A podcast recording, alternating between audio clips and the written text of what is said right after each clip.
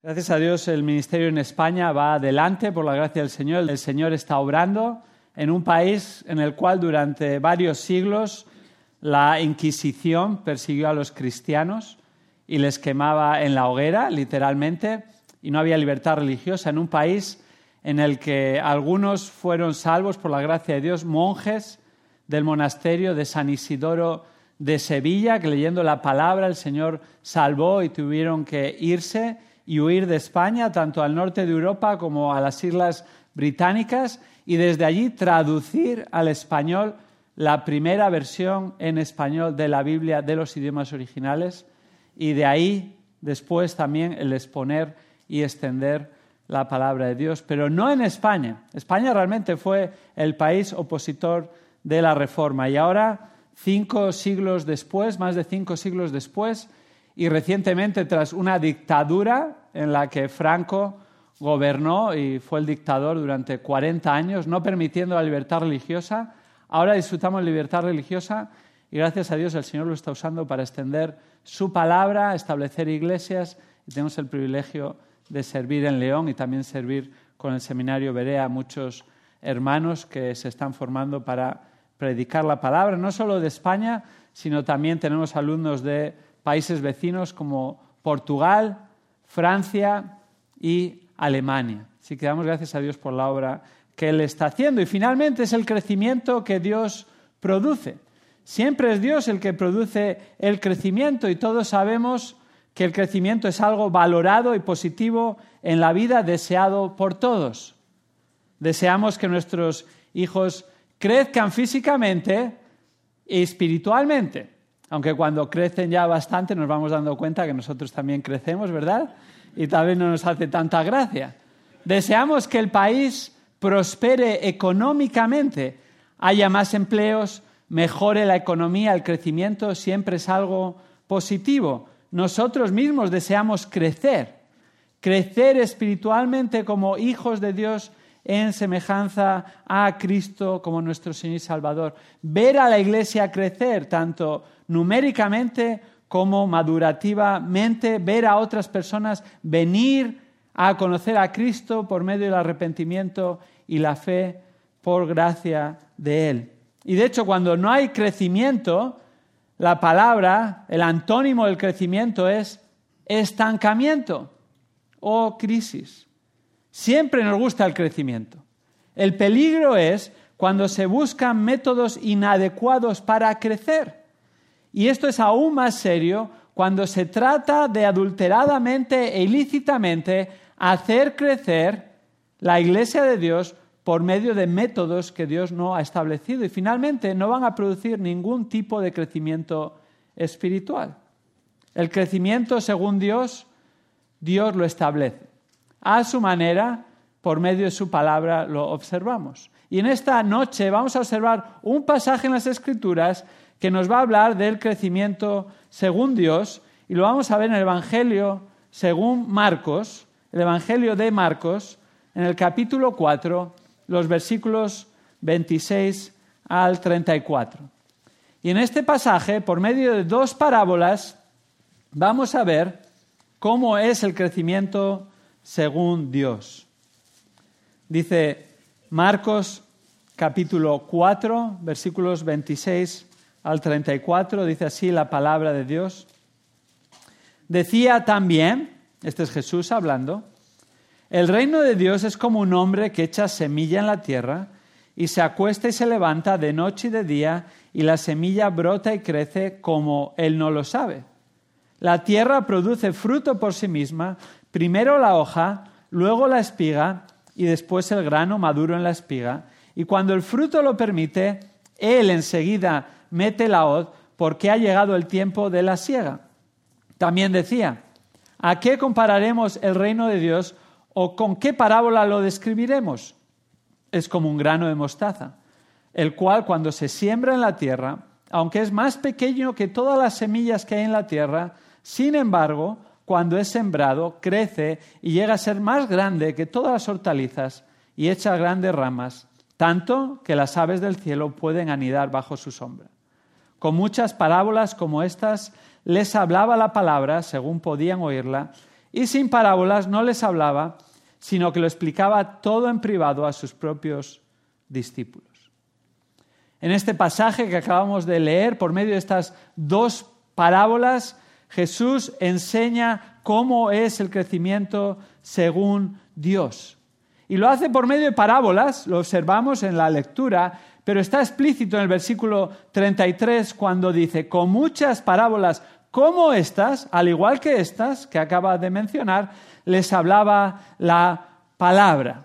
No sabemos cuántas son estas muchas, pero contó más parábolas ese día y contó más parábolas a lo largo de su ministerio, pero sin embargo, en este capítulo 4, tan solo tres son recogidas las que necesitamos conocer, aquellas que son inspiradas, salidas de la boca de Dios. ¿A quién está hablando en parábolas Jesús? Bueno, está hablando a las multitudes. Las multitudes fueron las receptoras de estas parábolas. Ya la primera parábola, la bien conocida parábola del sembrador, a partir del versículo 1, y luego lo retomó después de un enciso explicando esta parábola a sus discípulos, retomó la enseñanza a las multitudes por medio de otras dos parábolas, las que acabamos de escuchar. Jesús era un maestro de las parábolas, pero Jesús no inventó las parábolas, ya que era un método didáctico ya usado en esa época. De hecho, en el Antiguo Testamento ya encontramos parábolas. Sin embargo, Jesús enseñaba por medio de parábolas como ningún otro. Y hay más de 60 parábolas en los evangelios sinópticos, ninguna en el evangelio de Juan. ¿Qué significa una parábola? Bueno, una parábola es un método de enseñanza más indirecto, proviene de la palabra parábole, que significa algo que se arroja al lado de, algo que se pone al lado de. Y la realidad es que la parábola colocaba la verdad a enseñar junto a lo familiar y cotidiano, conocido por las multitudes, para enseñar por medio de una comparación, una ilustración, una verdad espiritual desconocida. Las parábolas de Cristo siempre enseñan una verdad espiritual por medio de ilustraciones sacadas de la vida cotidiana de las personas. Y Jesús, aunque no inventó las parábolas, las llevó a su grado máximo de expresión, ya que él sabía como ningún otro maestro de maestros explicar las cuestiones cotidianas para expresar una verdad profunda de forma inolvidable. Y tal vez una pregunta está en el aire. ¿Por qué Jesús les hablaba en parábolas? Bueno, el capítulo 4, versículos 10 al 12, nos contesta directamente esta pregunta.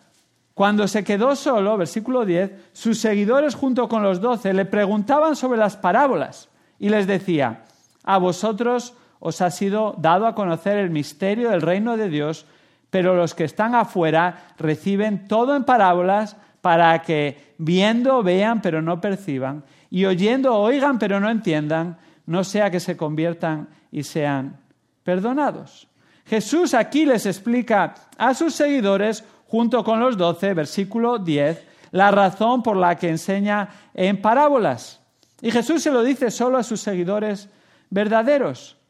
Él les había dado a conocer el misterio del reino de Dios, algo que anteriormente había estado oculto, que el hombre no podía descubrir aparte de revelación divina, pero que ahora había sido revelado por medio de Cristo y posteriormente por medio de sus apóstoles, principalmente Pablo a los gentiles, el cual era el ministro del misterio. El misterio no solo de que los judíos eran el pueblo de Dios y había esperanza para el pueblo de Dios, sino el misterio que no había sido revelado anteriormente, de que los gentiles también tenían acceso a Dios por medio del Evangelio, por medio de Cristo y en Cristo son uno.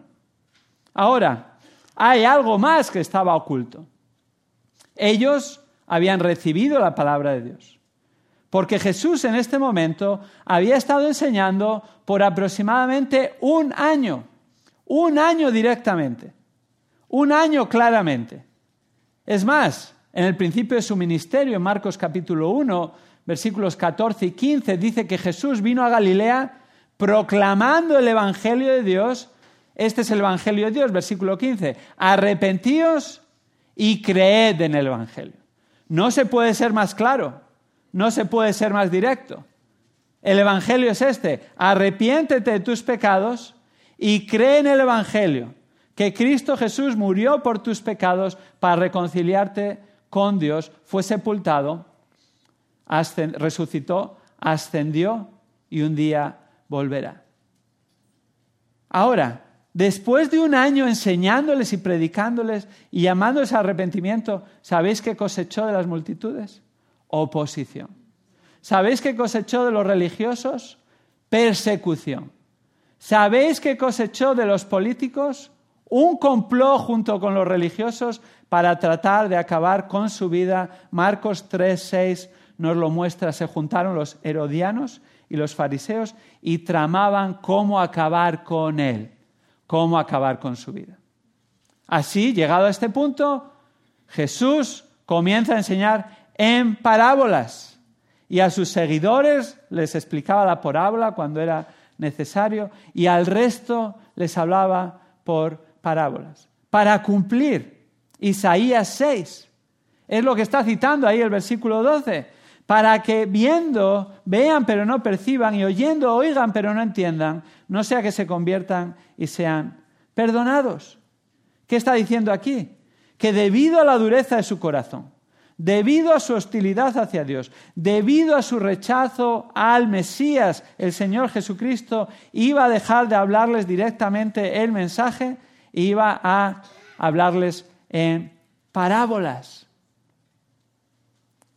Cranfield, conocido comentarista, define magistralmente esta enseñanza parabólica de Jesús y dice, cito, un medio de pronunciar juicio sobre los que no estaban preparados para el reino de Dios, pero una expresión de misericordia divina que desea perdonar y salvar.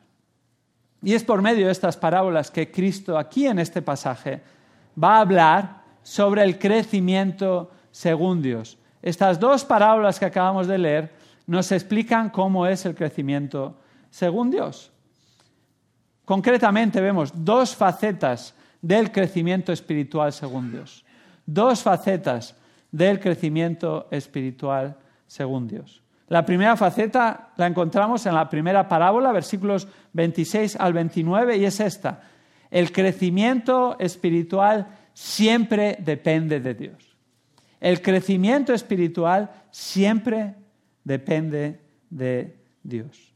Fijémonos, versículos 26 y 29, de nuevo, la parábola del crecimiento de la semilla. Dice, el reino de Dios es como un hombre que echa semilla en la tierra y se acuesta y se levanta de noche y de día y la semilla brota y crece como él no lo sabe. La tierra produce fruto por sí misma, primero la hoja, luego la espiga y después el grano maduro en la espiga, y cuando el fruto lo permite, él enseguida mete la hoz porque ha llegado el tiempo de la siega. En estos versículos, por medio de esta parábola, observamos que el crecimiento espiritual siempre depende de Dios. Y es curioso porque esta parábola es peculiar en Marcos, la única que solo se encuentra en este pasaje por sí misma. Complementa la parábola anterior, la parábola del sembrador o de los terrenos, y profundiza en la ley espiritual del crecimiento como lo hace una semilla que cae en buena tierra. En concreto, usa esta parábola para hablarnos por medio de una semejanza de cómo funciona el crecimiento en el reino de Dios. Fijémonos versículo 26. El reino de Dios es cómo. Es curioso con qué compara el reino de Dios. Uno diría, bueno, tal vez estaría comparándolo con el imperio romano, las grandes calzadas o las grandes construcciones de la época. No, el reino de Dios es como un hombre que echa semilla en la tierra. Una verdad cotidiana que todo el mundo entendía. No identifica quién es este hombre. ¿Por qué? Porque no es importante. En cambio, sí especifica lo que importa, lo que hace, echa semilla en la tierra. sigue la temática de la parábola del sembrador, en la que igualmente no identifica al sembrador, pero sí explica sus acciones. Este hombre anónimo echa semilla en la tierra, no de una manera descuidada ni aleatoria, sino que está sembrando a mano. Eso era lo común en ese tiempo. Los sembradores salían de su casa en las villas y en los pueblos, iban a los campos, a los exteriores de su vivienda, con una bolsa de cuero atada a la cintura que contenía la semilla. Y así, según andaba por los campos, iba echando mano a su bolsa de cuero y a mano iba sembrando y esparciendo la semilla con cuidado y dedicación. ¿Cuál es esta semilla? Bueno, gracias a Dios, no tenemos ni debemos de lucubrar, intentar nosotros eh, inventarnos, ¿no? alegorizar qué será la semilla. Cada uno que piense lo que es la semilla y tal vez aquí sacaríamos 200 versiones distintas, ¿no es así? Pero si vamos al contexto inmediato, el capítulo 4, versículo 14, nos dice qué es la semilla. Es la palabra de Dios. Y en concreto, el Evangelio de Cristo, la palabra de Cristo. ¿Cómo da fruto el Evangelio? ¿Cómo da fruto la palabra de Dios?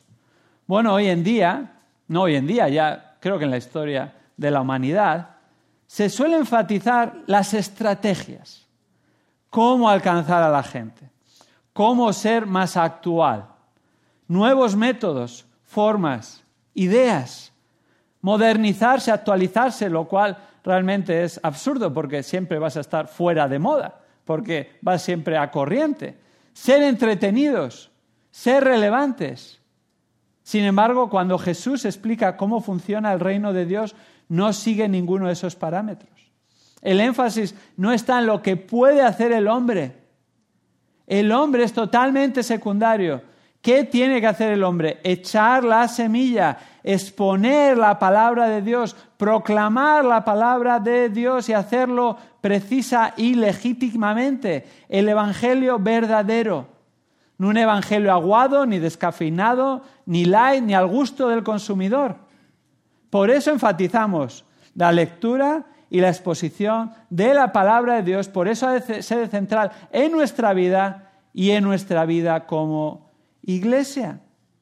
Esa es nuestra responsabilidad y hemos de dedicarnos a ella. No solo los pastores, no solo los estudiantes del seminario, sino todo hijo de Dios tiene la responsabilidad de confiar en la palabra de Dios y propagar la palabra de Dios allí donde te ha puesto el Señor, fielmente, sencillamente, el mismo Evangelio que tú has recibido y por el cual el Señor te ha salvado por su gracia. Cuando esta semilla cae en buena tierra, aquella que está preparada para recibir la semilla, aquellas personas que Dios ha transformado, en las cuales obra por medio de su Espíritu, ¿qué sucede? Versículos 27 y 28. Y se acuesta y se levanta, está hablando el sembrador, de noche y de día, y la semilla brota y crece como él no lo sabe. La tierra produce fruto por sí misma, Primero la hoja, luego la espiga y después el grano maduro en la espiga. ¿Observamos lo que sucede aquí? ¿Qué hace el sembrador después de proclamar la palabra, después de sembrar la palabra? No hace nada, nada. Porque por mucho que trate de hacer, el crecimiento espiritual no depende de ninguno de nosotros, solo de Dios. ¿Qué hace? Se acuesta, se levanta, Pasan los días, de noche y de día, esta secuencia, la manera en la que lo expresa el pasaje, es repetida en varias ocasiones y da a entender, no hace ningún esfuerzo al respecto, la semilla no necesita una ayudita para germinar, él sigue su rutina diaria, normal y corriente, dejando la semilla que haga su labor en la tierra. Y mientras los días pasan, la semilla brota y crece. ¿Cómo? Él no lo sabe. Él ni siquiera lo sabe. Crece por sí misma. Esa es la idea de crecer. La semilla crece, la palabra en el original es autómata. Quiere decir, crece automáticamente por sí misma. Y es algo que se entiende muy bien en este contexto, ¿verdad? Si hiciera la pregunta, ¿cuántos de ustedes conducen un carro automático? Debería hacerlo al revés. ¿Cuántos no conduce un carro automático? ¿Verdad? Ahora, conducimos un carro automático, ¿qué tienes que hacer? Muy poco, prácticamente nada. No salirte del carril, pisar el acelerador del freno. Y hoy en día los coches son más automáticos. Llevamos un tiempo visitando en Estados Unidos en distintos lugares y en algún lugar hemos tenido que alquilar un carro y nos han dado un carro moderno, ¿verdad? Los nuevos normalmente los alquilan y no es como el que yo tengo en España. Mi carro en España tiene 11, 12 años y conduce y poco más. Este tiene una pantalla ahí súper grande, te, te frenas si hay un coche delante, ¿verdad? Pones el automático, no te deja salirte del carril. Prácticamente, casi podía echarte una siesta, ¿no? No tienes que hacer nada. Eso es automático. Ahora, esto es lo que está diciendo aquí. Produce automáticamente, crece y este hombre no ha hecho nada. Es Dios el que ha dado el crecimiento. Él es el que produce el fruto. No hay nada, hermanos, que los hombres podamos hacer para que una persona reciba la palabra de Dios y el Evangelio. Nada. Nuestro papel, nuestro llamado, nuestra responsabilidad es proclamar fielmente la palabra de Dios, sembrar la semilla y confiamos en el Dios soberano y poderoso que es el que va a producir el fruto cuando Él quiere y cuanto Él quiere, con quien Él quiere, en su gracia y misericordia. Y así es, persona a persona, y así es en el ministerio y congregacionalmente. Y podemos confiar en Dios, porque Dios no solo es soberano y poderoso, el único que puede hacerlo, sino que Dios es un Dios de gracia un Dios de misericordia, un Dios de amor, un Dios sabio, y en Él descansamos. Él sabe mejor que nosotros. Lo dejamos en las manos del Señor, ya sean personas cercanas o personas lejanas. Yo recuerdo que mi padre pasó a la presencia del Señor en el año 2007, en octubre del 2007. Y en aquel tiempo mi hermano mayor decía seguir a Cristo, pero en realidad no seguía a Cristo, su vida lo manifestaba. Y mi padre oró muchos años, y mi madre también, y mi padre falleció en el 2007, y después de un tiempo el Señor salvó a mi hermano, y él empezó a, el Señor produjo fruto en su vida espiritual, no solo de salvación, sino de santificación, y hoy en día no solo hizo el seminario con nosotros los seis años, sino que este domingo que viene va a estar predicando en la iglesia y es uno de los líderes que está siendo una bendición para la iglesia. Mi padre no lo vio, pero siguió orando y siguió confiando en el Señor. El Señor puede hacerlo si Él quiere, cuando Él quiere, como quiere. Confiamos y descansamos en Él. Hermanos, no desistamos de orar, no desistamos de exponer el Evangelio para nuestros familiares, tal vez un hijo, tal vez un padre, tal vez un hermano, tal vez un esposo. Confiemos en el Señor y perseveremos y descansemos en Él. Él siempre produce el crecimiento. Y la palabra de Dios es la que produce siempre el crecimiento. ¿Cómo? Como Él no lo sabe. Ahora recientemente, antes de venir en este viaje, una persona ha empezado a visitar nuestra iglesia en León. Gracias a Dios tenemos visitas cada domingo y esta persona era una persona, una, una una mujer de unos setenta y pico de años de edad, invidente, que llegó con su bastón a la iglesia. Y después comencé a hablar un poquito con ella, le pregunté de dónde venía, cómo había encontrado la iglesia, y la verdad, a día de hoy no sé cómo encontró la iglesia. Pues no conoce a nadie, nadie le invitó, pero descubrió la iglesia. Pero esto sé, me dijo, mira, durante toda mi vida he estado asistiendo a la iglesia católica. Pero según predicaba, según enseñaba el, cura, yo pensaba, eso no está bien. Eso no es lo que dice la Biblia. Iba al cura y le decía, estás equivocado. Y el cura me decía, tú eres un hereje. Pero seguía yendo allí.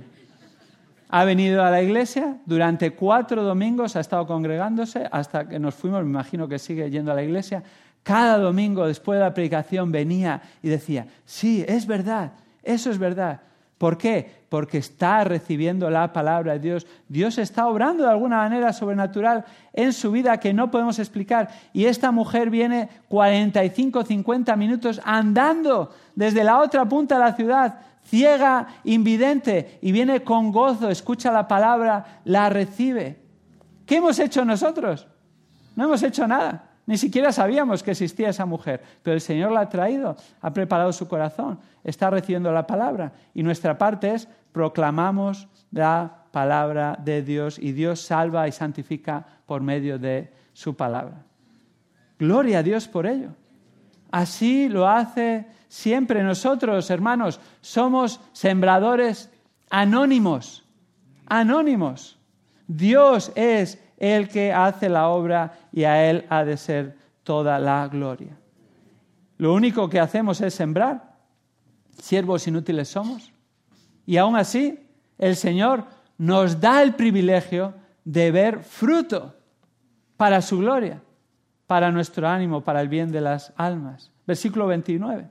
Y cuando el fruto lo permite, Él enseguida mete la hoz porque ha llegado el tiempo de la siega. Pero fijémonos, cuando el fruto lo permite, no cuando el sembrador quiere, no puede acelerarlo, manipularlo, forzarlo.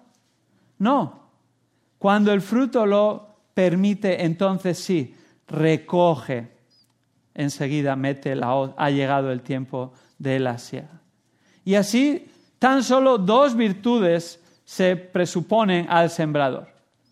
Primera, sembrar la semilla fielmente. Segunda, tener la paciencia necesaria y esperar en el Señor hasta que Él produzca el fruto. Y cuando lo produce, recogerlo con gran gozo para su gloria. Hay un segundo aspecto del crecimiento espiritual. Según Dios, el primero es el crecimiento espiritual siempre depende de Dios. Pero hay un segundo aspecto del crecimiento espiritual, según Dios, que lo observamos en los versículos 30 al 32 por medio de la parábola del grano de mostaza, y es el siguiente. El crecimiento espiritual no siempre es lo que parece. El crecimiento espiritual no siempre es lo que parece. Fijémonos, versículo 30 al 32. También decía, ¿a qué compararemos el reino de Dios? ¿O con qué parábola lo describiremos? Es como un grano de mostaza, el cual cuando se siembra en la tierra, aunque es más pequeño que todas las semillas que hay en la tierra, sin embargo, cuando es sembrado, crece y llega a ser más grande que todas las hortalizas y echa grandes ramas, tanto que las aves del cielo pueden anidar bajo su sombra. Aquí observamos por medio de esta parábola la segunda faceta, el segundo aspecto del crecimiento espiritual según Dios. Y es este, el crecimiento espiritual no siempre es lo que parece. No siempre es lo que parece. Fijémonos, hay una pregunta aquí, versículo 30. ¿A qué compararemos el reino de Dios? Que es doble. Aquí está la segunda parte de la pregunta. ¿O con qué parábola lo describiremos? Es una pregunta retórica es para captar la atención de los oyentes. No está esperando que la contesten, sino que Él la va a contestar. Fijémonos, es como un grano de mostaza. La respuesta está inmediatamente. Y ahí está la comparación, ahí está la parábola. Es como, ¿como qué? Como un grano de mostaza. Es una comparación sorprendente, porque el grano de mostaza, la sinapis nigra, la mostaza negra se cultivaba en Palestina y era conocido proverbialmente este grano por su pequeñez, el tamaño diminuto, microscópico. Apenas pesaba menos de un gramo, concretamente 700 miligramos. Así de diminuto es el grano de mostaza. Y hace referencia, de hecho, Jesús a su diminuto tamaño, versículo 31, el cual, cuando se siembra en la tierra, aunque es más pequeño que todas las semillas que hay en la tierra, paremos ahí por un momento, fijémonos, ahí está el énfasis de la parábola. Es el más pequeño de todas las semillas que hay en la tierra. Sí, técnicamente, los botánicos dirían, No es la semilla más pequeña de toda la tierra. Hay un error en las escrituras. No, está diciendo en ese contexto, en la Palestina de aquella época, y los granos conocidos en aquel momento, era el más pequeño. No que Jesús no lo supiese, pero les estaba comunicando a los oyentes la verdad que ellos conocían. Y esto finalmente no es una clase de botánica ni de biología, sino que está expresando una verdad espiritual. Era tan pequeño, similar a un grano de arena. ¿Vas a la playa alguna vez? Aquí hay muchas playas, ¿verdad? En California. Intenta agarrar un grano de arena. Qué pequeño es, ¿verdad? Es insignificante. Así está enfatizando la pequeñez. Pero hermanos, las apariencias engañan. Las apariencias engañan. Versículo 32. Sin embargo, ahí está el contraste, a pesar de su pequeñez, cuando es sembrado, ¿qué pasa? Crece, no solo crece, llega a ser más grande que todas las hortalizas y echa grandes ramas, tanto que las aves del cielo pueden anidar bajo su sombra. Es cuando crece y da fruto, después de ser sembrado, aunque antes es insignificante, cuando da fruto más grande que todas las hortalizas. Jesús la compara con las hortalizas, ya que las hojas de esta planta eran usadas como vegetales y hortalizas y sus semillas como un condimento en la cocina. Y la compara con otras hortalizas que se usaban para fines similares. Y así en esa comparación, este grano de arena insignificante, de él salía una planta de tallo grueso que a menudo llegaba a medir más de tres metros. No solo alta, sino frondosa esta planta con la fortaleza del tallo hasta tal punto que permitía que numerosas aves hicieran sus nidos en ellas. Nosotros en España solemos recibir en la primavera cigüeñas y es bastante común en los pueblos, en los campanarios de las iglesias y en otros lugares hacen sus nidos. Y esos nidos pesan muchísimo. Claro, eso es un caso extraordinario, pero normalmente un nido de un ave, aunque parece que no pesa mucho, realmente tiene consistencia y aquella planta o aquel lugar en el que está hecho el nido tiene que ser suficientemente fuerte y robusto. Así llega a ser el fruto de esta semilla que parecía insignificante. Y esta es la idea. Lo está comparando con el reino de Dios. El reino de Dios puede parecer aparentemente pequeño, invisible a los ojos de los hombres su palabra y mensaje insignificante, locura para los que se pierden, como 1 Corintios 1.18 afirma. Sin embargo, la palabra de Dios tiene un poder increíble, el poder del Evangelio para salvar, para cambiar, para transformar vidas, para vivir una eternidad para siempre cuando llegue la consumación definitiva, primero en esta tierra, pero luego por la eternidad, del reino de Dios en el cual Cristo va a reinar por mil años y después por la eternidad el Dios Trino. ¿Qué piensa la gente? Ah, eso no tiene importancia.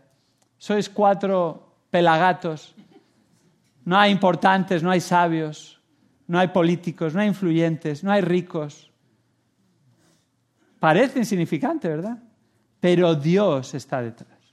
Y el reino de Dios es mucho más grande de lo que parece y Él sigue haciendo su obra y en Él descansamos. Hay épocas en la historia de la Iglesia que es aún aparentemente más insignificante, otros en los que aparentemente se producen avivamientos, pero sea como sea, Dios sigue cumpliendo su plan perfecto.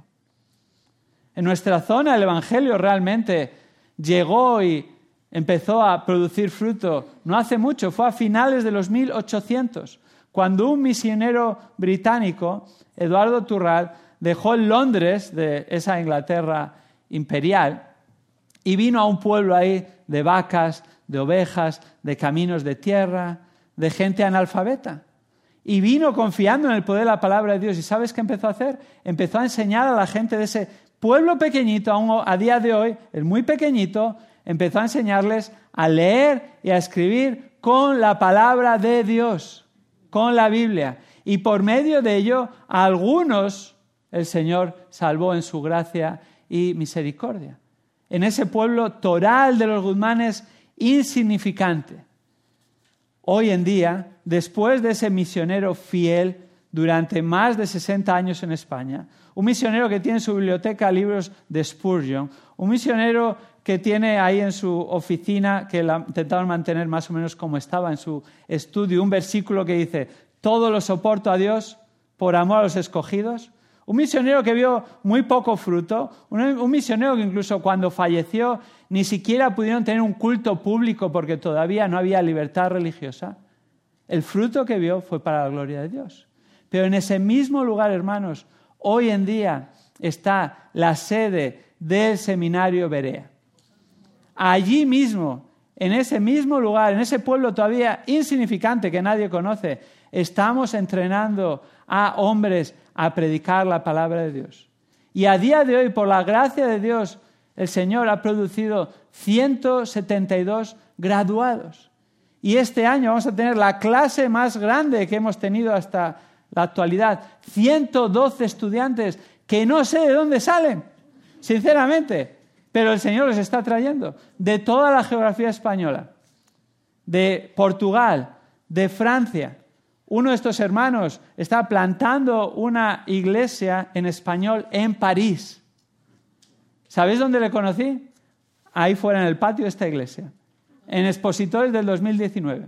Me encontré con él, empezamos a hablar. Él es de origen colombiano, pero los cinco años en, Francia y totalmente francés y bilingüe.